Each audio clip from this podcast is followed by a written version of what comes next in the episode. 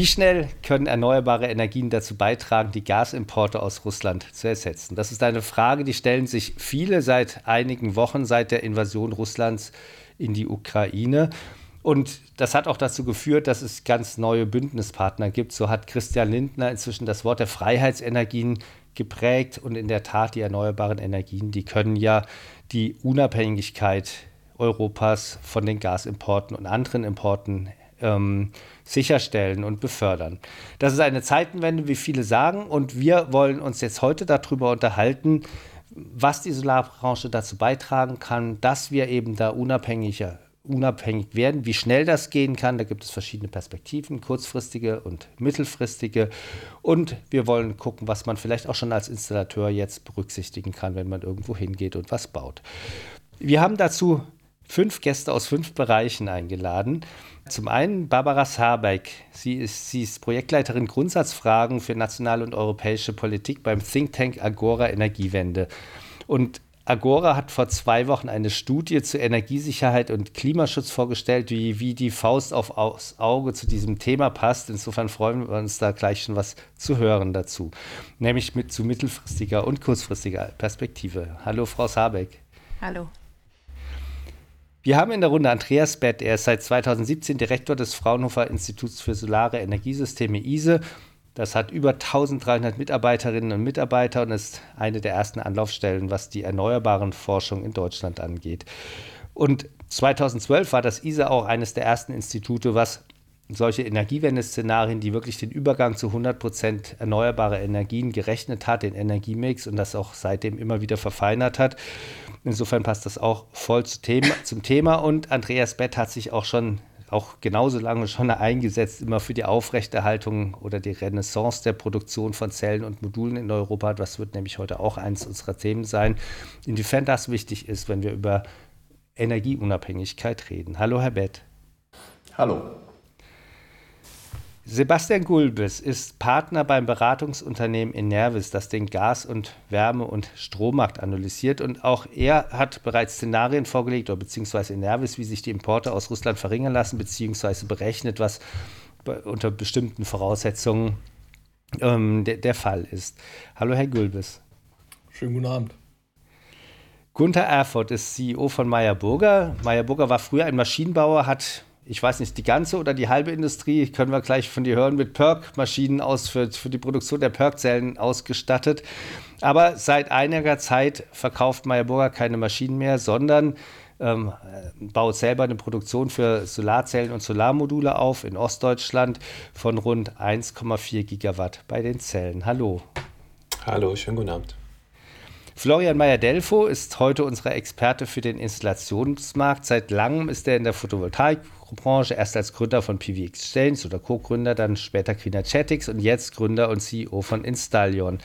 Das Unternehmen will dazu beitragen, den Installationsmarkt zu skalieren mit Digitalisierung, mit dem Aufbau regionaler Niederlassungen und als Plattform auch für Partnerbetriebe. Hallo.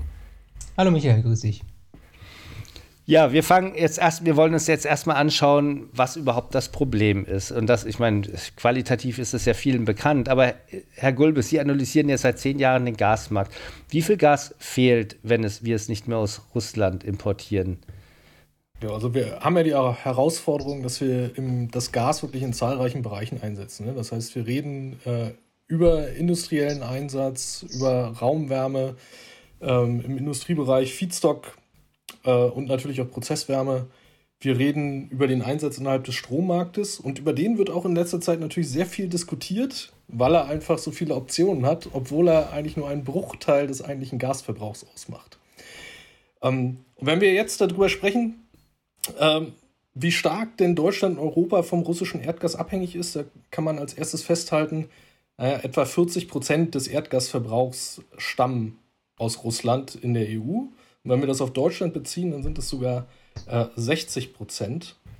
Und was wir uns angeschaut haben, ist ein Ausfall der russischen Lieferungen in verschiedenen Szenarien. Das heißt, es gab ja mal das Szenario, Nord Stream 1 wird abgeschaltet. Das ist ja durchaus ein Szenario, dass äh, Infrastruktur über die Ukraine tatsächlich einfach durch Kriegseinfluss kaputt geht. Das heißt also eine Abschalten der Ukraine-Route das haben wir uns angeschaut und da haben wir festgestellt, das können wir noch vergleichsweise gut kompensieren. Ja, das heißt also, diese Mengenausfälle, das äh, würde noch funktionieren und es kommt nur zu Teilen, insbesondere in Osteuropa, an einzelnen Tagen zu Ausfällen. Und wie ist es, wenn alles ausfällt? Genau, da wollte ich gerade darauf zu sprechen kommen. Wenn alles ausfällt, haben wir erst einmal das Problem, dass natürlich 1600 Terawattstunden ähm, in etwa fehlen. Ja, HO, das sei vielleicht noch da, dazu gesagt. Was heißt HO? Äh, also der obere Heizwert. Ja, das ist nur mhm. Agora. Sie machen das, glaube ich, immer äh, in, in, HU. Ja, ja. nur falls da Differenzen nachher auftreten. Das ist jetzt für die, für, für die ganz großen Spezialisten. Ja, genau. Und ähm, wenn wir uns äh, da mal anschauen, ohne die Nachfrageseite zu verändern, was können wir eigentlich auf der Aufkommensseite tun? Und äh, da stellen wir fest, klar, wir können gewisse zusätzliche Pipeline-Importe aus Nordafrika mobilisieren oder auch über Aserbaidschan und das dann vergleichsweise kurzfristig. Das heißt, da sind üblicherweise auch noch ein bisschen Kapazitäten auf den Leitungen. Aber die größte Stellschraube und äh, die größte Hoffnung ist natürlich LNG. Ja, das ist auch das, was immer wieder. Also Flüssig, Flüssiggasimporte. Korrekt. Ähm, mhm. Und damit könnte man in etwa die Hälfte des russischen Erdgases ersetzen in Europa. Ja, wir haben dann sogar noch LNG-Kapazitäten übrig in Spanien, Portugal insbesondere, teils auch in UK. Da haben wir aber einfach das Problem, dass wir die Mengen nicht mehr verteilt bekommen in, innerhalb Europas. Mhm. Ja, das heißt, wir haben einen ganz klaren West- nach Ost-Engpass und in unseren Modellen kommt es dann auch eben zu signifikanten Ausfällen, nämlich 800 Terawattstunden, die wir verbrauchsseitig in irgendeiner Art und Weise lösen müssen. Das heißt, jetzt, müssen wir, jetzt können wir die Frau Sabeck fragen, wie? Wie man mit, wie man mit erneuerbaren Energien die 800 Terawattstunden. Genau, richtig. Ja. Und äh, ja. das ist natürlich ein, ein großes Problem, ne? weil also ich hatte vorhin gesagt, der, der Strommarkt selbst, der macht nur einen Bruchteil äh, des, des Bedarfs aus. Und da haben wir viele Optionen. Ne? Wir, haben, wir haben Kohle, mhm. wir haben Öl, wir haben gegebenenfalls auch Atom. Äh, dort können wir ausweichen und das ist im, im Rest des Gasmarktes sehr, sehr schwer. Umso ja, spannender ist ja die Frage, das, dann, wir kommen ja nachher nochmal auf den Strommarkt, aber ja. umso spannender ist dann ja die Frage an die Frau Sabeck, wie man diese 800 Terawattstunden mit erneuerbaren Energien, die ja Strom produzieren und erstmal und nicht Wärme, ähm, wie viel man davon ersetzen kann und vor allem wie schnell. Also hilft es zum Beispiel den erneuerbaren Ausbau jetzt noch über das zu erhöhen, was im Osterpaket vorgesehen ist von Herrn Habeck? Danke, ja, also der, äh, die Erneuerbaren sind sicherlich die Stellschraube neben Energieeffizienz, äh, um den Gasverbrauch mittelfristig zu senken und zu reduzieren. Äh, Vorteil natürlich, erneuerbare Energie sind schnell skalierbar und auch langfristig nachhaltig. Ähm, wir haben ausgerechnet von Agora Energiewende in unserer Studie, dass wir bis 2027 rund oder circa 50 Terawattstunden Gas einsparen können, allein durch den Zubau von äh, 84 Gigawatt Photovoltaik, 39 Gigawatt Wind an Land und 5,5 Gigawatt Wind auf See. Und der Vorteil natürlich durch den beschleunigten Zubau von erneuerbaren Energie ist, dass er auch zur Reduktion nicht nur der Gasimporte beiträgt, sondern durch diese angestoßene Dekarbonisierung des Stromsektors sich auch positiv auf die anderen Sektoren auswirkt, insbesondere den Gebäude-Wärmesektor, wo ja momentan am meisten Erdgas benötigt Aber wird. Aber ich habe das gerade verpasst, bis wann wäre das dann? Der bis Ausbau? 2027. Hm. Das heißt also, eher mittelfristig mittelfristig. Genau, kurzfristig lässt er sich auch noch einsparen, aber wir müssen natürlich bedenken, dass wir jetzt äh, den Prozess steigern müssen und natürlich da die Genehmigungsverfahren etc. auch immer noch alles haben, aber die mhm. jetzt natürlich beschleunigen müssen. Ja, wenn wir uns das mal kurzfristig angucken, kann man da auch was sagen? Macht es Sinn, dieses Jahr schon viel mehr zuzubauen und wie kann man das quantifizieren? Also dieses Jahr ist natürlich, wir können jetzt schon mal gucken, dass man versucht, hier äh, Ölfeuerung in Gas-KWKs oder die Betriebsoptimierung Biomasse in Onshore-Wind.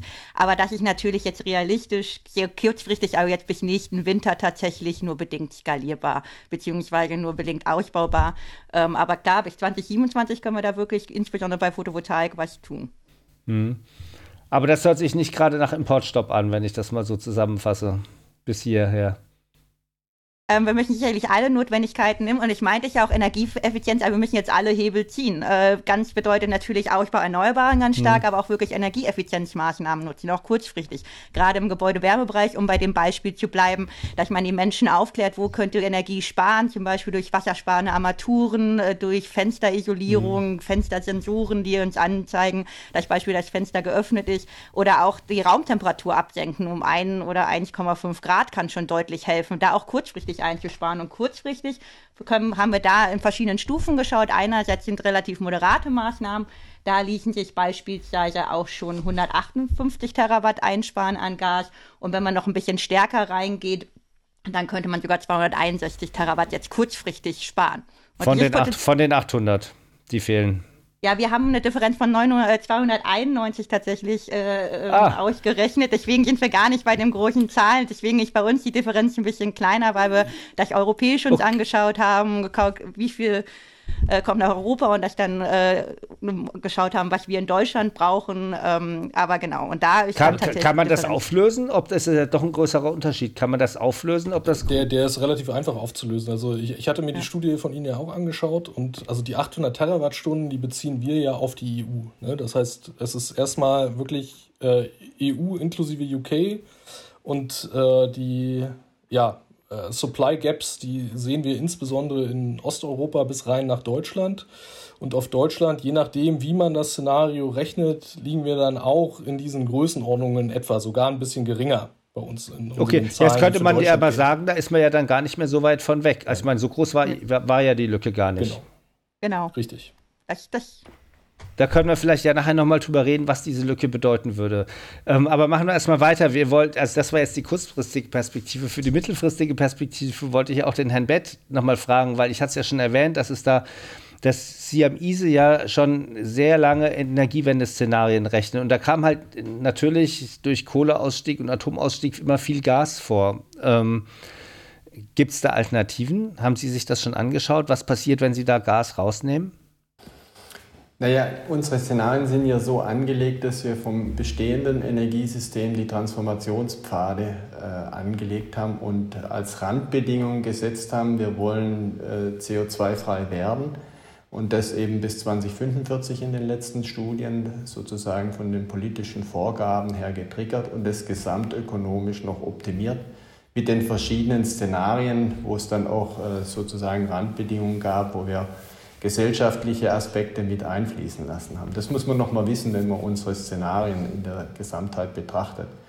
Das heißt, da ist natürlich vorteilhafter, erstmal Gas äh, noch weiter zu betreiben statt Kohle, weil einfach die Emissionen äh, pro äh, Kilowattstunde deutlich geringer sind wie bei Kohleemissionen und deswegen geht dann Kohle auch erstmal raus äh, und Gas bleibt ein bisschen länger drin in diesen so angelegten Szenarien unter diesen Randbedingungen. Jetzt haben wir natürlich eine neue Situation und wir haben schon mal unsere Simulation auch angeworfen und geschaut, was passiert denn, weil hinter den Simulationen muss ich vielleicht auch nochmal erklären, auch Kosten dahinter liegen. Was kostet die Kilowattstunde äh, produziert aus Gas und letztendlich äh, mit Kohle oder anderen erneuerbaren Energien oder den verschiedenen Technologiepfaden, die wir eben haben.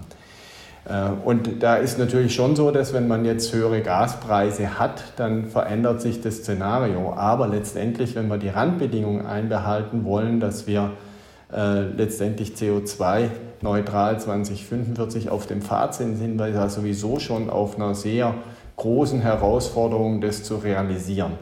Das heißt, ähm, so einfach Gas rauszunehmen, ohne dass wir das CO2-Ziel auch noch torpedieren, ist das tatsächlich nicht so ganz einfach. Das Einfachste ist eigentlich das Szenario, was wir schon mal durchgerechnet haben. Das ist nämlich tatsächlich weniger Bedarf zu haben und damit äh, auch ein bisschen Komfort zurückzunehmen und eben deutlich einzusparen. Dann äh, wird natürlich deutlich weniger Gas verbraucht und dann können die CO2-Ziele trotzdem erreicht werden. Die andere Alternative ist natürlich kurzfristig ein höher, höheres CO2 äh, Budget zuzulassen, was dann aber in zwei, drei Jahren natürlich umso härtere Anstrengungen bringt, um uns wieder auf den Pfad zurückzubringen. Mhm. Wir werden nachher nochmal genauer uns anschauen, was es für den für Wärme und für Strommarkt bedeutet. Vielleicht können wir da dann auch mal gucken, ob zum Beispiel Wasserstoff was helfen könnte an der Stelle. Das können Sie wir dann später sicherlich nochmal diskutieren, ja. Okay. Weil die Grund Grundsatzfrage wird natürlich, das werden wir sicher nach rein den einzelnen Technologien auch diskutieren, was ist die Verfügbarkeit auf dem Markt äh, und was hat das für Kostenimplikationen. Wenn eine Knappheit an Komponenten vorhanden ist, werden natürlich auch die Kosten wieder steigen für den Transfer, äh, Transferpfad. Und da mhm. müssen wir uns, glaube ich, entscheiden. Aber letztendlich sehen wir ja auch, die Gaspreise steigen. Also insofern muss man das nochmal im Detail genau anschauen und gegeneinander aus ja. abwägen. Das eine waren jetzt die Kosten, aber das andere sind ja auch die Installationskapazitäten. Florian, ihr baut ja selber Solaranlagen, also vor allem im Residential-Bereich. Ähm, ihr arbeitet viel mit Partnerbetrieben zusammen. Ähm, letztes Jahr hatten wir ja, glaube ich, im Dachbereich ungefähr 3,5 Gigawatt. Im Osterpaket soll es in den nächsten Jahren auf 10 Gigawatt hochgehen. Jetzt vielleicht wollen wir es ja noch ein bisschen beschleunigen, um eben Gas zu reduzieren. Ist das überhaupt machbar? Ja, also grundsätzlich glaube ich, dass das Osterpaket oder Anreize äh, in diesem Jahr und im letzten Jahr für Photovoltaik auf Dächern gar nicht unbedingt notwendig sind. Und als jemand, der seit 2004 in der PV-Branche ist, hätte ich nicht gedacht, dass ich das jemals sagen würde. Aber diese Anreize, die hätten wir gebraucht 2012 folgende. Heute brauchen wir sie offen gestanden nicht. Also die Energiewende, die Robert Habeck haben möchte, äh, die bekommt er nur durch Fachkräfte und nicht durch weiteres Fördern. Denn aktuell, wir sehen das ja, die Kunden stehen Schlange. Ich kann meine Hand raushalten und habe direkt zehn Kunden äh, ähm, dran kleben, die eine Photovoltaikanlage haben. Aber bauen die auch große Solar-Photovoltaikanlagen zum Beispiel? Ja, wir bauen eigentlich nur ähm, sogenanntes äh, Small Commercial und Residential, das heißt also Endkundenanlagen, mhm. Einfamilienhäuser und kleine Gewerbeobjekte. Ähm, ich meine, ob, sie ob sie die Dächer voll machen, weil das ist ja eine der Fragen, wenn es um die Förderung geht, ähm, dass die Leute eben kleine Anlagen bauen, wenn es zu wenig Förderung gibt dass die Leute kleinere Anlagen bauen, wenn also weniger die, Däch, die, die Dächer nicht voll machen. Ach so, nee, das sehe ich jetzt eigentlich nicht mehr unbedingt. Ähm, also die, die Leute sagen, pack mir das Dach voll, mhm.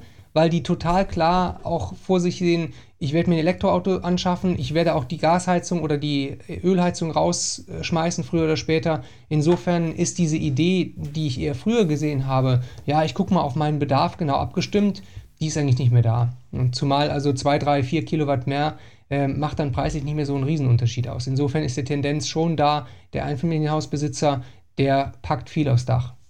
Mhm.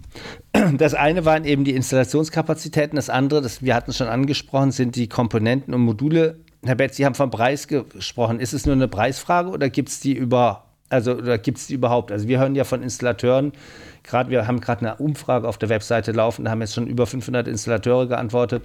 Die, ähm, die, das, das, zeichnet sich ein Desaster ab. Also, dass gerade was Batteriespeicher angeht ähm, oder Photovoltaikanlagen werden nicht angeschlossen, weil die Wechselrichter fehlen. Ähm, du, das teuerste Bauelement ist das Modul. Wie sehen Sie die Komponentenversorgung? Ich meine, da ist ja auch wieder, wie man draufschaut. Aktuell äh, ist es sicher so, dass Lieferzeiten Sie haben es ja auch schon gesagt, gerade bei Wechselrichter, das kommt bei uns auch an, weil einzelne Komponenten äh, nicht geliefert werden. Die Lieferketten sind ja auch durch Corona schon gestört gewesen, das muss man klar sehen. Und der Wachstum vom PV-Markt war auch äh, vorher schon zu vorhanden und auch mit der Ankündigung der neuen Bundesregierung kam ganz neuer Drive äh, eigentlich rein. Insofern ja, es wird, man sieht eine Verknappung. Man hat auch im letzten Jahr schon gesehen, dass die mittleren Modulpreise um mehr als 25 Prozent angestiegen sind. Da kann man jetzt eine Detailanalyse machen, an was das alles liegt. Sicherlich ist ein großer Faktor eben die Lieferketten und äh, damit Transportthemen, wo Transporte auch deutlich teurer geworden sind. Das haben wir ja vor Jahren schon mal äh, wieder vorhergesagt, dass das passieren wird äh, und deswegen ja auch sehr stark für eine europäische Produktion plädiert. Da kann vielleicht Gunther nachher auch nochmal direkt anknüpfen an dem Punkt.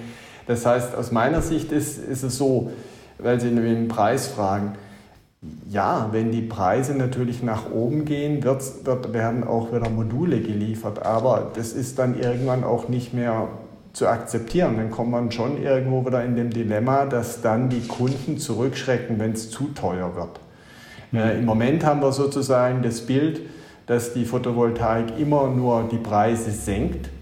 Äh, man muss ja auch bedenken, dass die Industrie viele Jahre wirklich keine großen Gewinnmargen hatten. Und jetzt werden sicherlich durch eine Verknappung auf dem Markt, weil der Bedarf jetzt plötzlich wieder erhöht wird, auch nochmal durch die Ukraine, aber auch durch Gesamt Europa, dass wir sagen, wir wollen Green Deal. Schauen Sie sich jetzt China an. Da wurde angekündigt, es werden 60 Gigawatt äh, nächstes Jahr in einem Jahr installiert. Das heißt, der chinesische Heimatmarkt wird schon einen großen Teil der Produktion in China absaugen. Das heißt, der Markt ist einfach jetzt ein, ein richtiger Pull sozusagen und damit werden die Preise steigen. Ich glaube, das kann man so sagen. Wie lange das anhält, ist schwierig zu sagen, weil auch in China schon wieder heftig ja. Äh, investiert wird. Ne? Also das äh, ganz schwierige Balance. Nicht nur in China wird installiert, auch in Deutschland wird ja installiert. Da kommen, wir, da, da kommen, wir, zu Gunter Erfurt als Geschäftsführer von Meyer Burger. Du stehst ja hier die, in der Runde für die Produktionsseite. Ähm, sie, was ist dein Blick auf die Lieferkettenprobleme? Also wird es, werden wir genug Module bekommen oder brauchen wir die Produktion in Europa? Und können, wie schnell können wir die hochfahren? Kann man sich ja auch noch dazu fragen. Ja, also die, die Produktion brauchen wir unbedingt hier. Denn äh, wir produzieren ja nicht Tischtennisbälle oder Kugelschreiber, sondern das ist Energieinfrastruktur. Es käme ja auch niemand auf die Idee oder wäre niemand auf die Idee gekommen, in der Vergangenheit ein Kernkraftwerk äh, sonst wohin zu bauen mit einem dicken Kabel nach Deutschland, weil dort irgendwas ein bisschen günstiger ist, sondern man macht das aus strategischen Gründen dort, wo man den Zugriff, Zugriff auch äh, darauf braucht. Also da bin ich überzeugt. Ähm, Trotzdem ist es so, vielleicht um in die Preisdiskussion nochmal einzusteigen, ja, die Preise sind deutlich hochgegangen äh, in den letzten Monaten und äh, stark getrieben auch durch die Corona-Pandemie. Es hat viel zu tun auch mit äh, vor allem der Inputkostenseite. Die Logistik ist äh, deutlich teurer geworden. Das betrifft dann den Europäer nicht so sehr. Das ist unser großer Vorteil. Das war ja auch äh, Andreas immer euer Argument und das kann ich also bestätigen, dass sich das wirklich sehr bemerkbar macht. Aber Silizium ist für alle teurer geworden, das ist einfach äh, klar. Ich bin vor 20 Jahren in die Branche eingetreten, da hat ein Kilo Silizium, ähm, Polysilizium 18 Dollar gekostet, ich weiß es noch genau. Äh, und heute sind wir bei über 30, also das ist schon wirklich Wahnsinn. Aber die gute Nachricht dabei ist ganz klar, dass trotz dieser massiven Preissteigerungen das Marktwachstum und die Marktdynamik weltweit zugelegt hat. Also wir standen noch vor äh, zwei Jahren bei erwarteten Zubauzahlen pro Jahr zwischen 20 äh, und 25 äh, bei ungefähr 8 Prozent. Mittlerweile stehen wir bei 17,5 Prozent. Das heißt also im Umkehrschluss, dass es der Branche gelungen ist, allen Beteiligten dafür zu sorgen, dass wir auch weniger anfällig sind gegen teurere Modulpreise und teurere Komponentenpreise, weil Photovoltaik, Strom so oder so zu den günstigsten Energieerzeugungsformen Entschuldigung, gehört. da muss ich nochmal nachfragen. Das habe ich nicht verstanden. Was hat das mit den 17,5 Prozent zu tun? Naja, man könnte ja argumentieren, äh, wenn die Preise hochgehen, hat das irgendwann mal einen, einen Effekt auf die Menge, die erwartet wird im Zubau und das Gegenteil ist der Fall. Also okay, trotz also gestiegener Preise geht, geht, die, die Prognosen ja. für die nächsten Jahre, die gehen deutlich nochmal nach oben. Mhm. Na gut, Strompreise gehen ja auch nach oben, kommen wir auch gleich nochmal zu. Genau, aber ich denke, in den, in den Strompreismodellen, in denen wir mittlerweile unterwegs sind, ähm, wo natürlich die Strompreise ringsherum bei allen anderen Energieträgern auch teurer werden, hat natürlich die Photovoltaik und auch der Wind, so ehrlich müssen wir sein, noch umso mehr ein, eine Wettbewerbsfähigkeit. Deswegen sehe ich das mit den steigenden Komponenten-Modulpreisen. Ja nicht so kritisch. Die Verfügbarkeit wird einfach das Thema sein. Abgesehen von der Verfügbarkeit interessiert mich ja heute vor allem noch eine andere Sache. Ähm, man hört in der Branche auch immer wieder, dass darüber gesprochen wird. Ähm, die Energieabhängigkeit aus Russland wollen wir ja nicht mit einer, sagen wir mal so, 90 bis 95-prozentigen Abhängigkeit von Modulimporten aus China ersetzen, weil auch die Energiewende wollen wir ja nicht plötzlich irgendwann mal anhalten unter Umständen, was auch immer da passiert. Ähm, ich frage jetzt mal so in die Runde rein, ähm, wie viel Abhängigkeit von chinesischen Importen ist denn in Ordnung? Ja, ich kann ja gern gleich mal weitermachen. Also es gibt ja ein Ziel der Solar Power Europe, was darauf, äh, der großen Branchenvereinigung in, in der Europäischen Union oder in Europa, das darauf abzielt, dass wir bis 2025 mindestens 20 Gigawatt eigene Produktionskapazität aufgebaut haben. Im Polysilizium-Bereich haben wir das heute schon. Da gibt es Kapazitäten in Europa, die würden 25 Gigawatt circa abdecken. Das ist also kein Problem. Es gibt äh, Wafer bloß noch ein kleines gallisches Dorf in Norwegen, wenn man so will, wo äh, nicht mal ein Gigawatt produziert wird und dann äh, das bisschen Solarzelle, was wir machen und noch ein paar Modulkapazitäten. Also gibt es eine Menge zu tun. Auf der anderen Seite ist das Investitionsvolumen, was man braucht, um diese 20 Gigawatt aufzubauen, Ähm, das ist also verschwindend gering, liegen wir bei 8 Milliarden Euro. Äh, Im Vergleich vielleicht mal die Zahl, laut Statistischem Bundesamt hat die Bundesrepublik in 2021 für 19,4 Milliarden Euro Öl und Gas aus Russland importiert, ein, also pro Jahr. Und wir reden hier über 8 Milliarden, die man einmal investiert und dann läuft so eine Fertigung so lange, wie sie eben läuft, sieben bis zehn Jahre. Okay, aber dann müsste man ja fragen, warum eigentlich nur 20 Gigawatt. Also das ist nach alten, nach alten Szenarien ist das die Hälfte, so hat Solar Power Europe das ungefähr ja als Ziel formuliert, ist das die Hälfte des europäischen Zubaus. Jetzt wird ja der europäische Zubau vermutlich noch ein bisschen größer werden. Mhm. Ähm, das heißt, man ist unter der Hälfte. Deswegen frage ich jetzt nochmal die anderen in der Runde.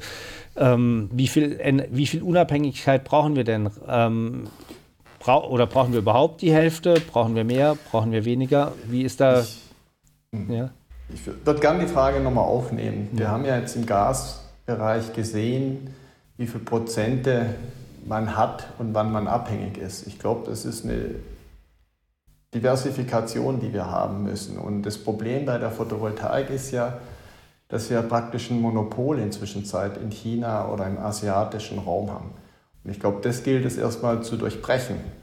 Und dafür müssen wir hier eine lokale Produktion haben. Hoffentlich tun das andere Länder auch noch. Damit wird letztendlich natürlich auch die gesamte Marktwirtschaft wieder in Gang gesetzt. Denn wir wollen ja nicht hier eine Insel haben, wo wir sagen, wir machen in Europa 100 Prozent für Europa und die Chinesen machen es für sich und die USA macht es für sich. Wir sind eigentlich, glaube ich, immer noch global aufgestellt und wollen im Wettbewerb sein.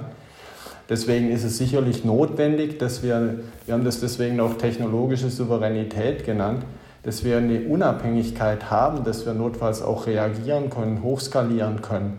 Wenn man gar keine Produktion hier vor Ort hat, dann äh, hat man die Chancen nicht, dann ist man komplett abhängig. Das heißt, es geht eigentlich global gesehen, äh, dass man mehrere Einkaufsmöglichkeiten hat. Ich glaube, dann kommen wir zu den günstigsten Preisen. Und was wir eben sagen können aus Europa raus, wir sind eigentlich in einer Pool-Position, ähm, da einzusteigen, weil wir die Hochtechnologien, die Hocheffizienzen haben. Und damit sind wir gegenüber anderen Ländern, selbst gegenüber USA, im Vorteil, das jetzt zu starten. Und der Markt braucht es. So, um die Frage dann zu beantworten, wie viel? Naja, so viel wie es der Markt dann letztendlich auch abnimmt im Wettbewerb. Und äh, das wird häufig missverstanden, wenn wir das gesagt haben, dass man dann sagt, man will irgendwie Subventionen, will sich abschotten.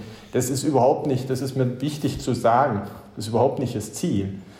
Und wir sehen, glaube ich, wenn man jetzt über die Abhängigkeit prozentual sagt, ist es sicherlich notwendig, dass man nicht von einem Lieferanten äh, letztendlich über 50 Prozent abhängig ist. Das heißt, wir werden lokale Produktion haben, wir werden hoffentlich auch mehr wie jetzt nur Meyer Burger hier in Europa haben, damit der Wettbewerb intakt ist und möglicherweise auch in anderen Ländern, hm. um eben äh, nicht in eine Abhängigkeit zu gelangen. Ja. Vielleicht kurz Wo es persönlich liegt, ist schwierig zu sagen. Da hm. bin ich nicht der Ökonom, ab wann man sagen kann, vielleicht können die Kollegen aus der Gasbranche das dann jetzt besser beantworten, wo die Grenze da liegt.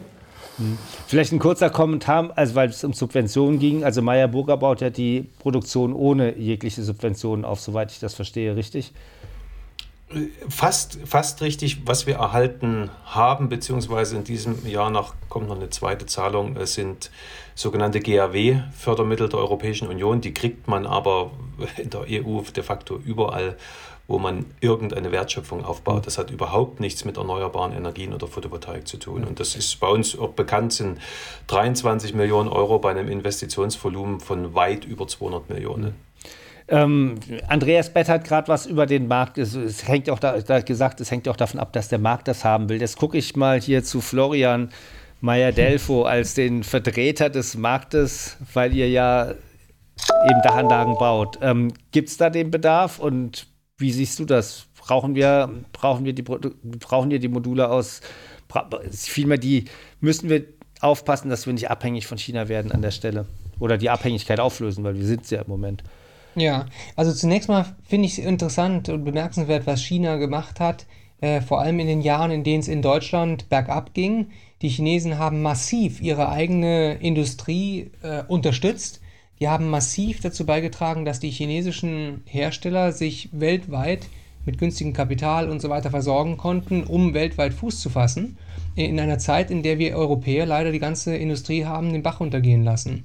Ähm, was ich sehe von den Kunden ist, dass inzwischen das Modul weiterhin ähm, ein Commodity ist für viele Kunden. Viele Kunden sagen, ich will ein Solarmodul aufs Dach haben und das, was früher eben äh, also vor Meyer Burger ein Solar World war oder so, zu Zeiten, wo das Modul noch 400 Euro teuer war und wo die Technologie noch nicht so bekannt war, ähm, äh, das ist heute eigentlich nicht mehr so wahnsinnig relevant für die Kunden. Ich glaube, dass es trotzdem zwingend notwendig ist, obwohl ich eigentlich bisher der Verfechter des Commodity-Gedankens bei dem Modul war, zwingend notwendig, dass wir in Europa massiv diese Produktionskapazitäten aufbauen, weil anders als die Europäer haben die Chinesen frühzeitig erkannt, dass es eine Schlüsseltechnologie ist, die es wert ist, dauerhaft, auch wenn es mal schlecht läuft, ähm, äh, unterstützt zu werden.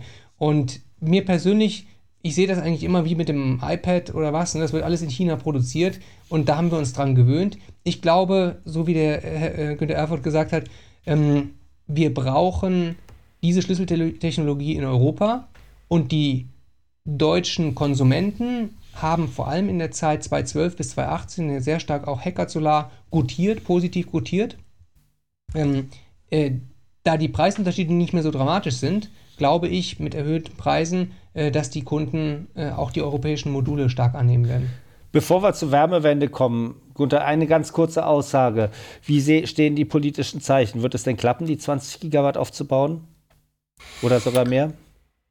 Also ich bin davon überzeugt, dass das klappen wird. Äh, wir haben ja letzte Woche fast schon ein martialisches Statement gehört in Brüssel von Katri Simson, die also angelehnt an Mario Draghi einst ähm, bei dem Euro gesagt hat, we will bring solar manufacturing back, whatever it takes. Ähm, allerdings ähm, glaube ich trotzdem fest daran, dass diese Wiedergeburt der Solarindustrie vor allem auf Basis einer gesunden Ökonomie oder eines gesunden äh, äh, Geschäftskonzeptes funktionieren muss. Wir dürfen den Fehler nicht machen, dass das Ganze nur mit Subventionen funktioniert, aber es wurde ja eben gerade auch schon äh, äh von Herrn Meyer-Delvaux mhm. gesagt, es ist einfach wichtig, dass äh, wir das berühmte Fair Level Playing Field haben, wo einfach die Industrie in der Lage ist, überhaupt so etwas umzusetzen. Und mhm. Wir haben unsere, unsere, unseren Neustart vor zwei Jahren ähm, auf Basis ähm, wirklich einer, einer privaten Kapitalbeschaffung äh, bestritten durch eine Kapitalerhöhung äh, an, an, der Schweizer Börse und das Geld in Deutschland investiert. Und äh, man muss sicher hier schauen, was ist, sind wirklich Rahmenbedingungen, wo die Industrie wachsen kann, wo andere Player auch mit einsteigen. Ja. Okay, wir haben noch ein volles Programm heute. Ich würde nämlich jetzt gerne zu, nochmal zur Wärmewende und zum Gasmarkt kommen. Ähm, ist ja auch ein wichtiges Thema. Ähm, Frau Sabeck, alle reden ja vom Einbau von, ähm, ähm, von Wärmepumpen. Ist das denn was, was wirklich hilft in Ihren Szenarien? Weil der Strom für die Wärmepumpen muss ja auch irgendwo herkommen. Doch, definitiv hilft der Einbau von Wärmepumpen. Also wir haben errechnet, dass wir kurzfristig 2,3 Terawattstunden Gas einsparen können durch den kurzfristigen Einbau von Wärmepumpen. Aber durch den beschleunigten Hochlauf von Wärmekonten könnten wir sogar nach unseren Berechnungen bis 2027 äh, noch einmal 20 Terawattstunden ein, einsparen. Und ich meine, der Vorteil von Wärmepumpen ist natürlich, er kann sowohl in Bestandsgebäuden, Bestandsgebäuden als auch in Neubauten eingesetzt werden, äh, auch in weniger sanierten Gebäuden, ähm, wo es da natürlich dann Möglichkeiten gibt, vielleicht mit einer Hybridlösung, bis das Haus dann oder das Gebäude saniert ist, mhm. dann auch in besonders kalten Tagen dann zur Wärme zu führen. Aber ja, ähm, das spart wirklich ein und ist natürlich eine der Schlüsseltechnologien im Gebäudesektor, um auch nicht nur vom Gas wegzukommen, aber generell die Ziele im Gebäudesektor, mhm. die ja auch im Klimaschutzgesetz verankert sind, zu erreichen. Aber warum gibt es dann so viel Gegenwind? Also ich meine, es gibt ja doch immer wieder ähm, längere Medienberichte zu dem Thema und ehrlich gesagt, wenn wir mit Installateuren sprechen, hören wir dieses Argument auch sehr oft. Ähm, insofern vielleicht kann man das auch mal leicht, in einer einfachen Art jetzt erklären. Ähm, das einfache Argument ist immer, im Sommer, wenn ich die Wärme brauche, scheint die Sonne nicht. Ähm, wie kann man das widerlegen? Ich meine, gucken wir uns die Alternativen an. Welche gibt es denn? Beziehungsweise andersrum gesagt, fangen wir vorne an. Wir brauchen jetzt natürlich die äh, verbindliche kommunale Wärmeplanung, wie wir das auch schon in Baden-Württemberg haben, die dann festlegt, wo sind äh, Wärmegebiete, wo werden Wärmegebiete ausgewiesen, also für Fernwärme oder Nahwärmenetze. Das ist sicherlich besonders sinnvoll in Ballungsgebieten und vor allem da, wo es schon Wärmenetze gibt, dass man die umbaut, verdichtet, ausbaut etc. Da, wo es natürlich jetzt nicht so möglich ist, ein Wärmenetz zu bauen oder umzubauen, zu verdichten, beziehungsweise verdichten geht natürlich immer, aber ähm, umzu oder zu bauen, da sind natürlich Einzelheizungslösungen gefragt. Und dann ist da die Wärmepumpe eine, mit die wichtigste Technologie und die einfachste Technologie. Mhm. Ähm, Im Sinne von, dass wir da wirklich auch Energie sparen können oder den Gasverbrauch senken können. Hm. Ich, ich würde das gerne bestätigen. Ja.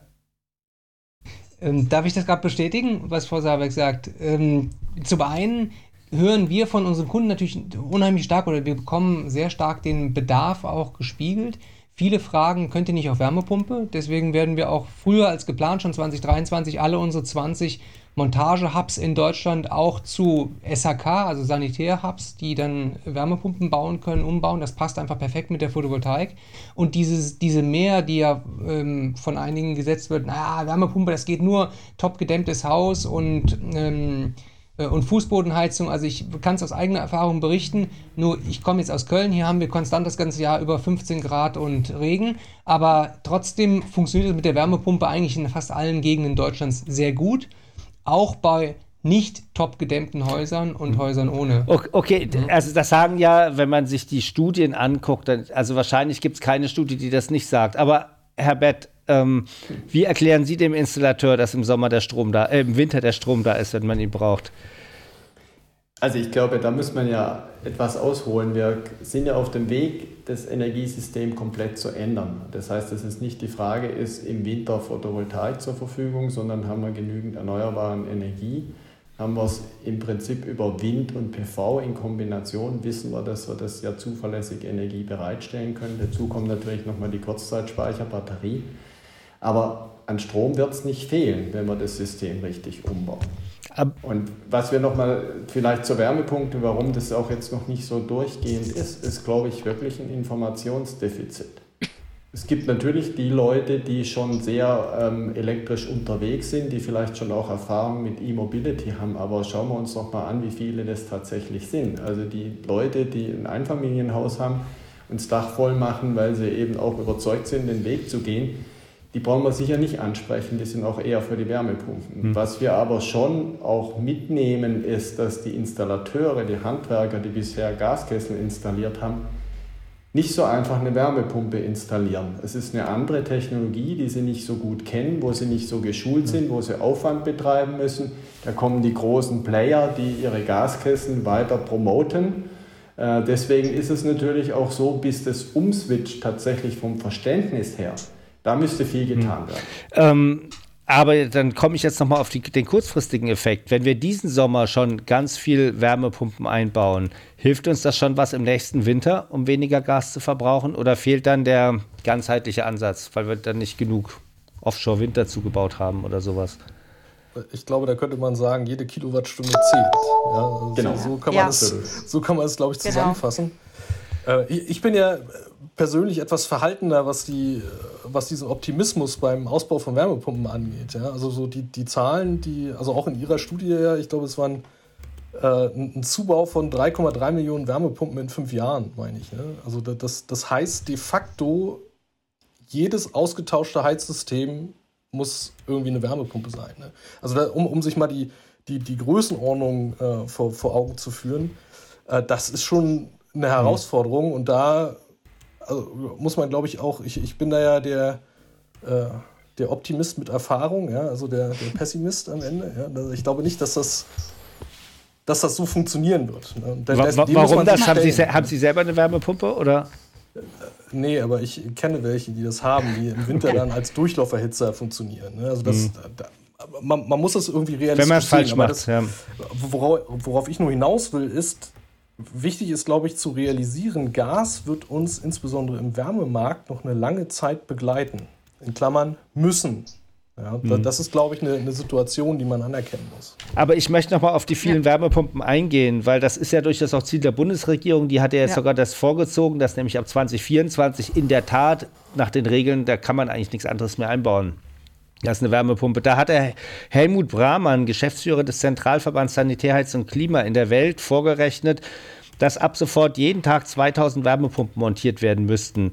Und, und zwar inklusive Wochenende. Und sagt, das ist überhaupt nicht möglich. Ähm,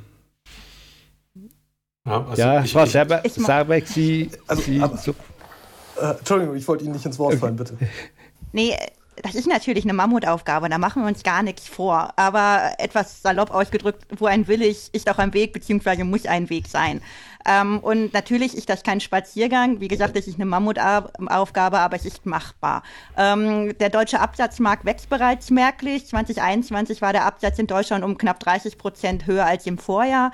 Und ich, wir denken, dass durch eine massive Steigerung der europäischen ähm, Fertigungskapazitäten die Zahl der installierten Wärmepumpen tatsächlich um knapp 3,3 Millionen bis 2007 erhöht werden können. Aber natürlich, ich brauche die, Hand, die Offensive im Handwerk ja. bei der Ausbildung von Fachkräften, was eben ja auch schon angesprochen wurde. Die Personen müssen geschult werden, wir hm. brauchen Personal, wir ja. müssen schauen, dass diese Differenz hm. gezeigt wird. Vielleicht dazu auch wieder eine Zahl. Also wenn man sich anguckt, wie viele Heizungen eingebaut werden, dann sind es im Augenblick jeden Tag 1000 Gasheizungen 1800. Das heißt, man muss eigentlich ja, ja nur die Gasheizung, nur sage ich jetzt, Gasheizung Gasheizung gegen Wärmepumpen tauschen.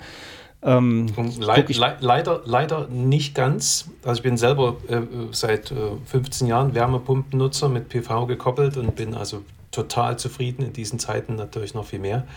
Es braucht eben, damit es keine kein Durchlauferhitzer und keine Stromheizung im Endeffekt ist, braucht es eben Niedertemperaturkreise. Und das ist, äh, das geht mit normalen Heizkörpern.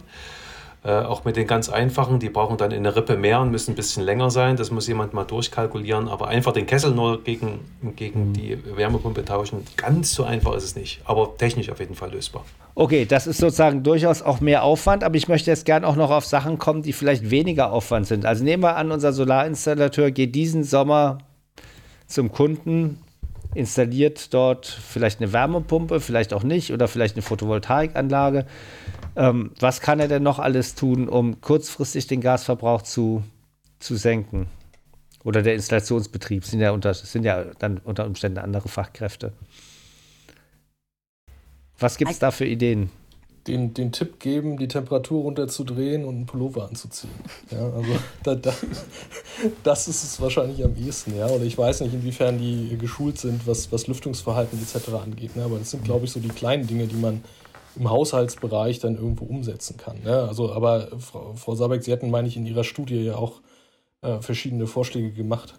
Genau, die sind, ähm, da gehört zum Beispiel auch einen hydraulischen Abgleich schauen, nicht ein hydraulischer Abgleich durchgeführt werden. Da haben wir herausgefunden, dass wir zum Beispiel kurzfristig da 1,5 bis 3,8 Terawattstunden Gas einsparen könnten.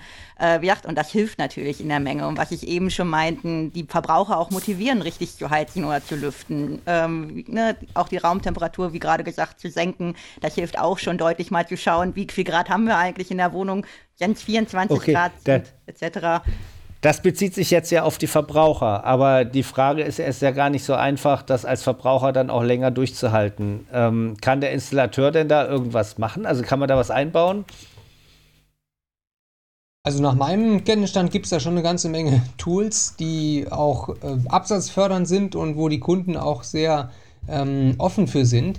Das, was wir bei den Handwerkern sehen, ist, ein Handwerker hat wenig Spaß dran, sich oder tendenziell weniger Spaß dran, sich mit neuen Gadgets und Tools zu beschäftigen und die auch dem Kunden vertrieblich ja. ähm, dann irgendwie ähm, anzudienen. Äh, aber grundsätzlich sind ja viele, viele sehr einfache Lösungen schon da, ne? sei es ähm, irgendwelche Temperaturregler äh, und ähm, Thermostatlösungen und so weiter. Wie viel man damit einsparen kann, habe ich keine Ahnung. Das, was ich sehe, ist der Absatz, der stockt, weil die Handwerker einfach die sind voll. Die haben keine Lust, auch noch zusätzlich dem Endkunden für 300 Euro noch irgendein Gerät anzudrehen. Das ist, glaube ich, die Hauptschwierigkeit aktuell. Mhm. Aber vielleicht, um es nochmal zu erwähnen, die Zahl, finde ich, kann man ja gar nicht oft genug sagen. Wie viel Prozent Gasverbrauch senkt man bei 1 Grad Absenkung der Raumtemperatur? Ungefähr? Ich meine, es waren 6 bis 7 Prozent. Irgendwie sowas. Ja. Zwischen fünf und sechs hätte ich jetzt gesagt. Das sind ein bisschen okay. unterschiedliche Zahlen unterwegs, aber das ist, äh, glaube ich, enorm. Aber klar, wir müssen auf 100 Prozent ja im Endeffekt dann kommen in der Wärmebereich, weil wir brauchen das Gas. Das wird ja, ja. vorher schon auch. Aber gesagt. ich denke an die, ich denke an die Sektoren. Ne? Ich denke an die Lücke, Lücke von Frau Sabeck. Wie, das waren ja wie viel Terawattstunden? Ich habe es schon ich habe es wieder vergessen. Genau, wir haben äh, einen Ersatzbedarf von 291 Terawattstunden unterer Heizwerk ermittelt. Und da würde ich noch gern kurz darauf eingehen, wie wir drauf gekommen sind. Genau, wir haben nämlich auch geschaut, dass wir in Deutschland, sind wir ja aus logistischen Gründen mehr als viele andere europäischen Staaten vom russischen Erdgasimporten angewiesen. Außerdem hat sich tatsächlich die deutsche Energiepolitik in den letzten Jahren tatsächlich ein bisschen verpasst, für eine bessere Diversifizierung zu sorgen, sodass wir doch systematisch in der Importabhängigkeit gelandet sind, beziehungsweise die jedoch auch erhöht haben. Und um dieser Tatsache gerecht zu werden, haben wir dann äh, den Ersatzbedarf betrachtet, der bei einer Verteilung nach Anteil am russischen Gasverbrauch entsteht. Und dabei sind wir dann auf diese 291 Terawattstunden mhm. gekommen. Wobei sie haben ja auch noch andere Einsparmechanismen berechnet und am Schluss hatten wir ja eben gehört, blieben ja nur noch 50 oder sowas übrig. Ähm genau, je nachdem, welche Stufe man sich anschaut. Wir hatten ja einmal kurzfristig uns angeschaut und einmal mittelfristig, also bis 2027. Ja. Genau. Und da, wenn man sich da überlegt, wenn dann nur noch 50 übrig sind oder sowas, das würde ja bedeuten, 5 Grad runterdrehen und dann wäre man schon da. Ich sage es jetzt einfach mal so. Ich meine, 5 Grad macht es schon kühl, aber kommt natürlich darauf an, wo man gestartet ist. Es gibt ja auch viele Haushalte, die ich auch gerne angenehm kühl mögen und nicht bei 25 Grad tropische Temperaturen okay. nachempfinden versuchen. Gucken wir uns nochmal den Stromsektor an. Ähm, ist ja auch ein wichtiger Sektor, äh, oder vielmehr äh, ist ja ein wichtiger Sektor. Ähm, nochmal ein Blick auf Ihre, Ihre Energiewende-Szenarien, Herr Bett. Ähm, wir haben es vorhin schon angesprochen, das Gas wird ja eh teurer. Ähm, was kann man da mit Wasserstoff machen? Kann man da früher auf Wasserstoff umsteigen? Auf grünen Wasserstoff? Ähm, also ich meine, auch das ist ein Thema, wann steht die Technologie wie, zu welchen Preisen zur Verfügung. Äh, momentan ist sicherlich eine große Hoffnung, dass man Wasserstoff ähm, schnell hochfahren kann, aber es wird eine gewisse Zeit brauchen, bis die Mengen zur Verfügung stehen und es sollte auch grüner Wasserstoff sein. Das heißt, wir brauchen natürlich auch erneuerbare Energien, wo wir uns wieder im Kreis dann drehen. Wir müssen zunächst mal so weit und so schnell wie möglich eben Wind und äh, äh, PV installieren, um letztendlich genügend grünen Strom tatsächlich zur Verfügung zu haben. Mhm. Wobei dann sind wir wieder bei der Frage, wie schnell kann man es zubauen? Vielleicht nicht nur hier, sondern auch in anderen Ländern. Genau, das ist absolut eine Frage dann auch von den Komponenten von Nachlieferung und wie wir das gesamt organisieren können, ist eine große Herausforderung. Aber die müssen wir eben anpacken. Ich meine, wir hatten es gerade bei den Wärmepumpen auch. Äh, man muss Szenarienpläne machen und ich glaube, es ist eine wahnsinnig große Chance eigentlich auch für die Wirtschaft, äh, wieder schnelle neue Bereiche anzugehen und eben auch entsprechend zu wachsen. Also ich sehe da auch eine riesen Chance drin. Ähm, aber natürlich brauchen wir die entsprechenden Handwerker und das, ganze Framing drumherum. Und das muss die Politik uns jetzt ich, eben ich frag, zur Verfügung stellen. Ich frage jetzt einfach mal so: Spricht denn jemand zum Beispiel mit den mit Marokkanern oder anderen Ländern, wo man Wasserstoff günstig herstellen ja. kann, dass man da vielleicht den Photovoltaikausbau verstärkt? Sind die bereit dazu? Weißt naja, es, es, gibt ja die großen Energiepartnerschaften für Wasserstoff, jetzt speziell von Deutschland auch mit Australien. Es wird auch sicherlich mit Marokko gesprochen, es wird auch mit Mittleren Ostenstaaten gesprochen und da geht es auch tatsächlich darum, große PV-Anlagen zu installieren. Ja, das, das mhm. läuft. Ich möchte noch mal einen kleinen Exkurs zum Gasmarkt machen. Ähm, Herr Gulbis, wie sehen Sie denn den Anteil von Wasserstoff? Ist das eine Lösung, um um das, um, um das Gas schneller zu ersetzen, ersetzen. Hat ja auch was mit Kosten zu tun und Sie machen ja auch Kostenbetrachtungen. Das, das ist korrekt, genau. Also richtig ist, äh, Herr Bett hat das gerade schon gesagt, wir brauchen dann natürlich die Technologie. Ne? Das heißt, wir haben einerseits die Frage, äh, wo wird es erzeugt, in welchen Ländern, was wir gerade diskutiert hatten. Wir hatten die Frage, oder wir müssen die Frage, glaube ich, beantworten, wie wird es dann zukünftig gespeichert. Ja, und da brauchen wir, wir reden dann eben nicht über, über Kleinstspeicher, wie wir es wie bei Batteriespeichern haben, sondern wir reden über, wir widmen Kavernenspeicher beispielsweise um und speichern im großen Stile Wasserstoff. Äh, gibt auch verschiedene andere Varianten, äh, dass man das stofflich versucht äh, zu speichern, aber das, das muss natürlich gelöst werden, weil genau dann haben wir natürlich diesen, diesen Kniff und auch die Verbindung zur, zur Photovoltaik. Ja, dass wir sagen, wir verschieben Mengen aus dem Sommer in den Winter hinein und können es dort dann beispielsweise nutzen, wenn äh, die berühmte Dunkelflaute wieder durch das Land zieht. Ja, dann äh, speichern wir den Wasserstoff aus und verstromen ihn. Ähm, das wird mit Sicherheit relevant sein. Ne? Und auch in unseren Szenarien sehen wir, uns stehen de facto nicht ausreichend andere Technologien oder sinnvolle andere Technologien zur Verfügung, die gesicherte Leistung bereitstellen. Bei heutigen, bei heutigen Wasser äh, Gaspreisen müsste das doch schon fast wettbewerbsfähig sein. Ja, das ist, das ist eine, eine große Frage. Da drehen wir uns ein bisschen im Kreis. Also ich stimme Ihnen erstmal zu dass wir, wenn wir eine Anlagenkombination uns anschauen aus, äh, ich habe es jetzt nur für Wind im Kopf, ja, äh, Wind in Kombination mit einem Elektrolyseur, Direktleitung, äh, das kann durchaus aktuell sich schon rechnen gegenüber Gaspreisen. Ja, dem, Aber die sind natürlich aktuell auch sehr, sehr hoch. Die sind ähm, auch aktuell sehr, sehr hoch. Bleiben die so hoch? Das, das Problem ist, wir drehen uns dann so ein Stück weit im Kreis, weil wenn ich der, der äh, Anlagenbetreiber wäre, der Windanlage, würde ich meinen Strom direkt äh, innerhalb des Strommarktes veräußern. Ja, weil der also Strompreis auch hoch ist. Weil der Strompreis auch hoch ist, ja, gerade durch die Gasabhängigkeit. Das heißt, hier muss man ein Stück weit schauen, äh, ob man das so einfach äh, platzieren kann und sollte. Ähm, das ist ein Stück weit schwierig. Also klar ist, dass der grüne Wasserstoff äh, dann, äh, wie sagt man so schön, der Champagner der Energiewende, hört man ja immer gerne. Ja, äh, der ist natürlich Stand heute ähm, sehr teuer. Ja, mhm. das, das ist einfach so.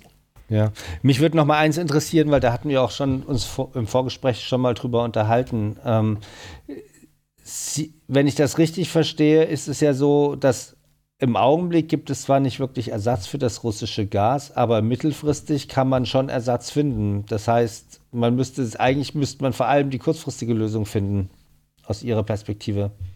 Äh, genau, also das ist erstmal, ich sag mal, bis in Richtung 2027 haben wir wahrscheinlich gar nicht mehr so ein großes Problem. Ja, bei den aktuellen Preisen, was passiert? Äh, Investitionen in Erschließung von Feldern werden angereizt. Äh, wir sehen auch, dass in den USA, das, das wurde letztes Jahr schon gemacht, da hatten wir ja auch eine erste Phase äh, hoher Gaspreise bereits. Ähm, da, da, wurden LNG-Infrastrukturen wieder reaktiviert, also die Pläne dafür reaktiviert, dass sie das entsprechend ausbauen. Und was bedeutet das? Am Ende kehren wir von dem Preisniveau, was glaube ich eher ja, aus der Sorge vor Abschaltung aktuell darstellt, wieder zurück zu einem Preisniveau, was beispielsweise vollkostenvoll LNG wären. Ja, und das ist auch das, was wir derzeit am Ende der Terminmarktkurve sehen. Also wo, dann liegen wir so bei 25 bis 30 Euro. Ja, also in der und im Augenblick sind wir wo? Ja, etwa bei 25 bis 30 Euro, wahrscheinlich eher bei 30. Oh, okay, aber der, der Spotmarktpreis. Also Achso, aktuell meinen Sie? Ja. ja, bei 108 hatte ich äh, letztens. Okay, das heißt, Sie gehen davon aus, es wird wieder zurückgehen auf die 25 bis 30 Euro. Das kommt ein Stück weit darauf an. Ja? Also es mhm. kommt, glaube ich, äh, darauf an, ob wirklich die geplanten Terminals, die wir jetzt haben, ob das mobilisiert wird. Ja, also wir haben diese, diese Floating Units, die ja mit äh, etlichen BCM pro Jahr ähm, beitragen sollen. Wir haben zusätzlich Brunsbüttel und ähm, auch Wilhelmshaven. Ähm, Start ist im Gespräch. Das heißt, da, da, gibt es diverse zusätzliche Importmöglichkeiten und die LNG-Terminals haben natürlich immer den Charme, man kann sich die Quellen dann, ich sag mal, quasi frei auswählen auf Basis des Weltmarktes. Ja. Hm. Äh, aber man äh, hängt okay, dann natürlich okay. am, am selbigen. Ja. Den Strommarkt, dann machen wir den Exkursmarkt mal wieder zu, aber den, den Strommarkt, der interessiert mich auch noch, weil viele Investoren im Solarbereich, die leben ja von den Erlösen auf dem Strommarkt. Ähm, da stellen sich viele die Frage, bleiben die eigentlich hoch? Ist ja auch ein Treiber für den Ausbau. Ähm, jetzt sagen Sie, die Gaspreise gehen wahrscheinlich auch wieder runter. Heißt das, die, in Ihren Strommarktprognosen, der Großhandelsstrompreis wird auch wieder runtergehen? Äh, genau, also was, was äh, wir da mal gerechnet haben, da haben wir uns angeschaut, mal wirklich nur die Perspektive jetzt bis 2026. Das ist ja so ungefähr entlang der Terminpreiskurve. Ja. Und äh, da sehen wir, in, im aktuellen Szenario liegen wir bei etwa 180 Euro, stand also im Status quo. Pro Megawattstunde. Pro Megawattstunde Strom. Und wenn wir jetzt unterstellen, der Gaspreis geht zurück, dann sehen wir auch, dass der Strompreis deutlich sinkt. Ja, der fällt dann wieder leicht unter die 100 Euro pro Megawattstunde. Wenn wir jetzt aber ein Szenario ansetzen, wo der Gaspreis hoch bleibt, dann haben wir ganz einfach die Situation, dass sich das natürlich auf Basis unseres Kraftwerksparks äh, deutlich durchschlägt und je nachdem, ob man dann davon ausgeht, äh, dass Kohlekraftwerke nochmal verlängert werden mhm. äh, oder dass die wie auch immer in einer Art Reserve und dann teilweise gegebenenfalls auch angeschaltet werden, dann liegen wir irgendwo zwischen 140 und 160 Euro ja. pro Megawattstunde. Das Gut, aber das ist ja für, für, für, für Solarinvestoren sind das ja immer noch schöne, schöne Zahlen, muss man, muss man Da gehe ich von aus. Genau. Ja. Und hier nicken viele in der Runde. Ähm, ich möchte ganz kurz, wir müssen zum Ende kommen, aber ganz kurz möchte ich noch den Block Installationskapazitäten ansprechen. Ähm, da hatten Sie, Frau Sabeck, ja in der Studie, in, in, der Studie haben Sie das ja auch betrachtet, weil da sind Sie ja sich ja einig mit dem Herrn, mit, mit Florian Meyer-Delfo, soweit ich das sehe, dass eben das eins der großen Herausforderungen ist, da die Kapazitäten zu erhöhen. Was sind dort Ihre Vorschläge, wie Handwerksbetriebe oder ich frage es mal anders, können auch regionale Handwerksbetriebe schnell genug wachsen? Und was können die dafür tun? Die haben ja nicht so viel Kapital zur Verfügung. Ich meine, ich komme sicherlich immer auf den Handwerksbetrieb dann auch vor Ort an, was ja seine Kapazitäten sind und auch sein Wille. Aber sicher ähm, gibt es da viel Potenzial. Jetzt natürlich direkt umstellen und schauen, Wärmepumpen beispielsweise im Gebäudebereich dann einzubauen, sich darauf zu, im Zweifel auch zu spezialisieren. Dann natürlich auch mit den örtlichen Handwerkskammern oder Gewerken generell sprechen und da einen Aus- und Weiterbildungspakt mit allen für den Gebäudesektor dann relevanten Verbänden und Kommunen treffen. Ähm, sofortige Weiterbildungsoffensiven, ähm, genau wie gerade auch zum Beispiel für den Einbau von Wärmepumpen oder vor allem den Einbau von Wärmepumpen und ähm, sicherlich ähm, generell könnte die ähm, dass der, der Staat dann auch unterstützt bei den Aufbau von Fertigungskapazitäten im Bereich zum Beispiel erneuerbaren Energien, wasserstoffbasierten Technologien oder Wärmepumpen wieder. Wir können ja, ich würde gerne ein bisschen auf die, jetzt an der Stelle nochmal kurz auf die Solarinstallateure ähm, oder Installationsbetriebe konzentrieren. Also ich habe da neulich wieder mit einem gesprochen, der hat mir gesagt, naja, also in einem Jahr, da wäre mal 30 Prozent gewachsen, das hätte ihn, das hätte ihn alle Nerven gekostet, weil er hätte das gar nicht abwickeln können. Er hätte sich, er hätte für sich entschieden 20 Prozent und mehr nicht. Wenn ich mir jetzt angucke, wo die Bundesregierung hin will mit dem, mit, mit dem Aufbau der, der, der gerade auch im Dachanlagenbereich, wo man nämlich keine Genehmigung braucht, was wieder ein Vorteil des Dachanlagenbereichs ist, ähm, dann ähm, kommt man da ja so nicht hin, oder? Florian? Abs absolut nicht, ja. Also ich glaube, wir haben, haben einen Dreiklang, wenn es darum geht, irgendwie mehr auf die Dächer bringen zu können. Und wir sind letztlich um die Energiewende gelingen zu lassen, darauf angewiesen, noch viele Millionen Anlagen auf die Dächer zu bringen. Ähm, wir müssen es hinbekommen, dass Handwerker effizienter arbeiten. Jetzt sagt das mal ein Handwerker, arbeite mal effizienter, ja. Das sagt er, ich bin schon total effizient. Wir müssen es schaffen, dass wir arbeitsteiliger arbeiten. Das ist ja äh, auch der Ansatz von vielen äh, Startups in der, in der Branche jetzt. Hm, wir brauchen gleichzeitig ganz dringend die Zuwanderung. Wir werden aus meiner Sicht die Kapazität, die Hände nicht ausreichend aus Deutschland äh, ranschaffen können. Wir brauchen eine Zuwanderung und wir brauchen eben die, was die Frau Sabeck auch schon gesagt hat, die Bildungsoffensive. Und dafür haben wir uns auch mit ein paar Firmen zusammengetan, ähm, in einem äh, illustren Kreis, der jetzt im Wirtschaftsministerium vorspricht und äh, die sagen, Leute, packt eure Ressourcen, die ihr habt, bitte nicht in Förderungen und solche Instrumente, denn das braucht es nicht. Der Bedarf ist inzwischen da. Packt es bitte in Weiterbildung und in die Bereitstellung von Kapazitäten. Da muss viel, viel mehr passieren. Es muss viel attraktiver sein, dass, oder die Leute müssen, die, die Studenten müssen wissen, dass ich als Elektriker einfach richtig Geld verdienen kann und dass dieser Job attraktiv ist. Das ist noch nicht wirklich durchgedrungen und das müssen wir schaffen. Ansonsten werden wir diese Energiewende so, wie sie gewünscht ist, nicht realisieren können. Und ja, wir können in Großanlagen äh, gehen. Da ist natürlich weniger ähm, äh, ähm, Arbeitsstunde pro Kilowatt Peak errichtet notwendig, ne, weil ich einfach schneller arbeiten kann. Ähm, aber ich muss natürlich ein Stück weit auch da produzieren, wo ich den Verbrauch habe.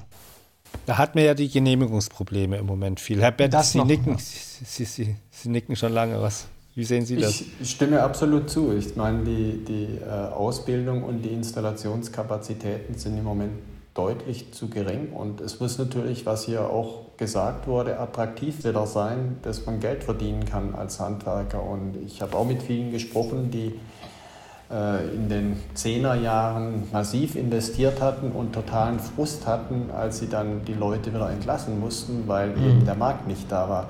Das ist hoffentlich jetzt anders. Ich glaube, das ist das wichtige Signal dass äh, das Wachstum und auch der Markt nachhaltig sein wird. Ich glaube, das ist ein ganz wichtiger Punkt nochmal zu betonen und das ist natürlich auch von der Politik sehr wichtig, aber durch die Vorgaben jetzt, was 2030 realisiert werden soll und jetzt durch Ukraine nochmal beschleunigen, ich glaube, wird sehr offensichtlich, dass es attraktiv wird, eben wieder in solche Berufe auch einzusteigen. Das Problem ist, es braucht eine gewisse Zeit von Weiterbildung, Ausbildung dann sowieso nochmal drei, vier Jahre. Und wir bräuchten es eigentlich jetzt. Also das kann man natürlich jetzt im Rückblick sagen. Einfach, das wurde, glaube ich, auch von uns in der Runde wahrscheinlich schon in den letzten Jahren gesagt, das ist ein Versäumnis. Aber das hilft ja, es geht jetzt nach vorne schauen und man muss alle Kraft darauf setzen, genau dies umzusetzen. Ja. Mhm. Ich würde noch einen Punkt zu Großanlagen, obwohl das ja gar nicht so mein Spielfeld ist, äh, sagen. Ich bin der Auffassung, und da traue ich der aktuellen Regierung schon in der Konstellation einiges zu, dass auch die Genehmigungen auf ähm, Gebieten, landwirtschaftlichen Gebieten, wie zum Beispiel wieder renaturierte Moore und so weiter, wenn man da ein vernünftiges, äh, einfaches Genehmigungspaket durchbekommt, das ist ja auch im Fokus von, von Habeck, äh, dann glaube ich, bekommen wir auch wieder äh, Flächen in größerer Stückzahl, größere Flächen hin. Und wenn wir dann noch insgesamt in einem Förderregime sind oder in einem Preisregime, wie der Gulbis sagte, ähm, dass es äh, irgendwie jenseits der 10 Cent ist, dann kann ich auch die Module von Gunter Erfurt auf diese Freiflächenanlagen packen und ich habe immer noch Spaß dran. Und ich glaube, man sollte auch noch mal ergänzen, das ist ein wichtiger Punkt, glaube ich, diese ähm, Fragestellung für Flächen, für PV, aber dasselbe haben wir natürlich in der Wind. Und wir brauchen Wind und PV gleichzeitig, das würde ich schon nochmal sagen, um eben auch nachher die Wärmepumpen und Zuverlässigkeit zu geben. Auch wenn wir hier über Solar sprechen, es ist sicher wichtig, äh, beides zu betrachten und gleichzeitig auch hochzufahren. Und dazu braucht es eben sehr starke Unterstützung, dass die Verfahren, damit man endlich installieren kann, deutlich verkürzt werden. Gunther, du wolltest gerade was sagen. Genau, vielleicht ähm, nochmal drei Dinge zur, zur, Ausbildung. Also uns beschäftigt das auch. Wir bilden ja äh, viel aus für den eigenen Bedarf, machen uns aber auch Gedanken, dass natürlich, wenn wir produzieren und dann stockt es wirklich downstream, dass wir da vielleicht auch was tun können. Also überlegen da auch, ob wir nicht vielleicht auch im Solateurbereich uns irgendwie engagieren, selbst wenn das gar nicht unbedingt unsere Professionen sind, die wir brauchen. Also das ist absolut richtig, dass das ein Bottleneck wirkt. Ähm, zu, den, zu den Stromgestehungskosten bei Meyer Burger, also dem muss ich absolut widersprechen. Äh, Investitionskosten haben nichts mit Stromgestehungskosten zu tun, das ist eine Komponente.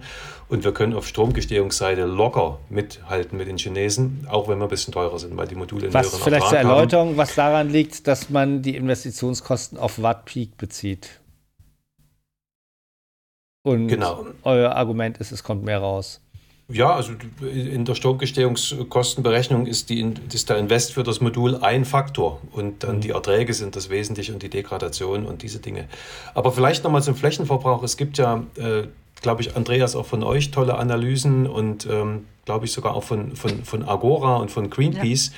Ja. Ähm, ich halte also das wilde Zubauen auf Freiflächen A für nicht notwendig in Deutschland und B für auch politisch sehr gefährlich, denn im Winter haben wir gemerkt, was da passiert. Und ich glaube, nach den, nach den Analysen, die ich so kenne, haben wir allein einen Terawatt Zubaumöglichkeiten auf bestehenden Dächern und Fassaden. Absolut. glaube ich 1,7 Terawatt äh, Photovoltaik auf Agri-Photovoltaik und dieses behutsame Einbetten der PV-Installation und der Wind natürlich genauso, glaube ich, das müssen wir unbedingt mit beachten. Das ist eine ganz andere Diskussion. Da würden wir jetzt noch sehr viel länger machen, aber unsere Zeit ist um. Ähm, Vielleicht noch eine kurze Schlussrunde, vielleicht ein ganz kurzer, kurzer Satz. Ähm, welche Schlussfolgerungen ziehen Sie schon jetzt aus der Zeitenwende für die Solarbranche? Machen wir einfach einmal durch. Fangen wir an. Frau Sabeck. Ja, ich denke, ich weiß nicht, ob wir da von Zeitenwende reden kann. Äh, da äh, Das weiß ich nicht, aber auf jeden Fall ist es eine wahnsinnige Chance, neben leider all dem Leid, der natürlich jetzt entstanden ist, aber eine Chance, wirklich den Ausbau erneuerbarer Energien voranzutreiben. Und wie eingangs erwähnt, äh, ließen sich ja bis 2027 84 Gigawatt Photovoltaik allein zubauen und ähm, das ist ja auch möglich. Ähm, und da bietet sich natürlich die Chance, dann sowohl Versorgungssicherheit und Klimaschutz zu vereinen und dass das dann Hand in Hand geht um zu sagen, dass wir raus aus diesen fossilen Energieträgern kommen und in Richtung äh, einem wirklich klimaneutralen Stromsystem dann wirklich auch zu 2035. Herr Gulbis. Ja, also schlussendlich muss man nur festhalten, dass wir, glaube ich, äh, durch diese, ja, das Wachrütteln der, der Politik haben wir jetzt wirklich festgestellt, was wir, was wir tun müssen. Und Fakt ist, und das ist auch das, was sowohl Herr Bett als auch wir in unseren Energieszenarien immer rechnen, wir brauchen letztlich jede Kilowattstunde, die wir national produzieren können und sind uns dann auch immer noch im Klaren, wir müssen dann immer noch importieren, die Energie. Das heißt, äh, für uns war es schon immer klar, sowohl was Wind angeht, als auch was PV angeht, wir müssen alles äh, herausquetschen, was wir können. Äh, von daher, für PV steht der Stern ganz gut, denke ich. Gunther Erfurt. Ja, also der Anlass ist natürlich wirklich unheimlich äh, traurig. Ähm, auf der anderen Seite, glaube ich, ist es jetzt der große Wachrüttler, dass wir mal aufhören von, übertrieben gesagt, von immer nur von 12 Uhr bis mittags zu denken, sondern dass wir wirklich äh, strategisches Denken mit der hohen technologischen und technischen Expertise in diesem Land, dass wir die beiden Dinge kombinieren und dann kann das wirklich gut werden. Auch im Übrigen als neues ähm, Exportmodell dieses Landes. Florian. Ja, ich glaube, und das freut mich äh, ganz besonders, das Auf und Ab in der Photovoltaik, das ist jetzt endgültig vorbei. Es gibt äh, meiner Meinung nach nur, nur noch ein, ein Auf und ein starkes Wachstum äh, in der Branche. Und jetzt braucht es einfach Hände, Hände, Hände. Und das Thema wird uns noch lange beschäftigen, glaube ich. Oder hoffentlich nicht ganz so lange, aber zumindest intensiv. Herr Bett. Ja, ich kann nur ans Letzte Gesagte, es klingt ja immer so schön, Zeitenwende. Ich glaube, der Sinneswandel auch jetzt ist angekommen. Ich muss aber nochmal sagen, ich würde es nicht alleine auf Ukraine, wir haben ja über die Wärme diskutiert. Für mich war ein Sinneswandel tatsächlich nach den Ankündigungen, was man vorhat, mit der neuen Bundesregierung für 2030 200 Gigawatt jetzt im PV-Bereich zu installieren. Da ist ein Sinneswandel und damit haben wir eine Stabilität und das ist das, was uns vorher gefehlt hat. Wir haben jetzt jemand, der auch in der Politik dran glaubt. Zeitenwende jetzt vielleicht nochmal aufgegriffen. Jetzt sind vielleicht auch andere Parteien überzeugt, die bisher nicht so überzeugt waren, dass es nur diesen einen Weg geben wird über erneuerbare Energien und Weg von den fossilen. Und ich glaube, das ist jetzt sehr nachhaltig und das wird uns im Markt voranbringen und deswegen glaube ich auch, es gibt nur noch einen Weg und der ist nach oben und der muss jetzt eben sehr, sehr schnell gehen für die Installation und die Probleme haben wir teilweise andiskutiert. Damit haben Sie es ja geschafft, wirklich einen schönen Bogen zu meiner Anmoderation zu, zu schaffen, weil ähm, die Freiheitsenergien natürlich ein Begriff, ein Begriff sind, von dem ich das Gefühl habe, er setzt sich gerade durch. Ähm, ja, das war unser Podcast zu den Zeit, zur Zeitenwende und den Auswirkungen auf die Solarbranche. Was können wir tun, um die Abhängigkeit von russischem Gas zu reduzieren und gleichzeitig auch nicht in neue Abhängigkeiten reinzukommen? Das wird das Schwerpunktthema auch der nächsten PV Magazine Magazinausgabe sein, die im Mai erscheint, wo auch ein Teil dieses Podcasts Sie dort wiederfinden werden in einer verschriftlichten Form. Vielen Dank fürs Zuhören. Vielen Dank unseren fünf Expertinnen und Experten und liken Sie uns, wenn Sie Ihnen der Podcast gefällt und kommentieren Sie. Sie können uns auch gerne E-Mails schreiben an podcast.pv-magazine.com. Auf Wiedersehen.